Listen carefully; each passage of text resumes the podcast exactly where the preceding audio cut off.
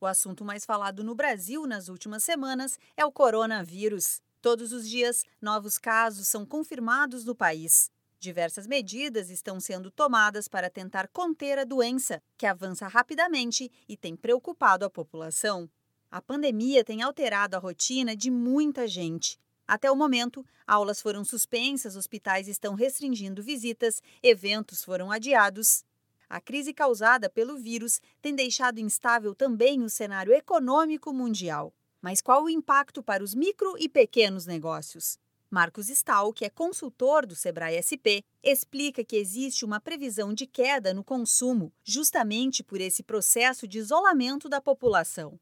O comércio de bens e serviços vai ter sim uma retração por conta da reclusão aí super necessária da população. A grande dúvida é por quanto tempo esse isolamento será necessário. A gente tem algumas eh, oportunidades, algumas dificuldades. Né? Se o povo comprar menos, com certeza as importações serão reduzidas. No caso das importações, o impacto pode ser maior, uma vez que o preço do dólar também contribui para essa diminuição nas vendas. Nas exportações, o cenário é diferente. Com o dólar mais alto, quem vende para outros países pode ter uma margem maior nos lucros. Stahl lembra ainda que este pode ser um período interessante para encontrar novos compradores.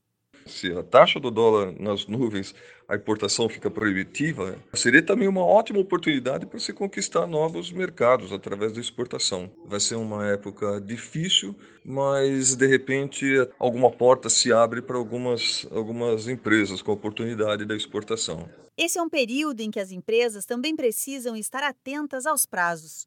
Como muitos produtos são transportados em containers, a entrega pode demorar. Isso acontece porque o container só pode ser despachado após estar cheio. Se as empresas estão diminuindo as compras, logo, a liberação para transporte pode demorar. Em caso de dúvidas, fale com um dos consultores do Sebrae. Ligue para o 0800 570 0800. E para mais dicas sobre como lidar com os impactos do coronavírus na gestão da sua empresa, acompanhe o Sebrae SP nas redes sociais. Da Padrinho Conteúdo para a agência Sebrae de Notícias, Alexandra Zanella.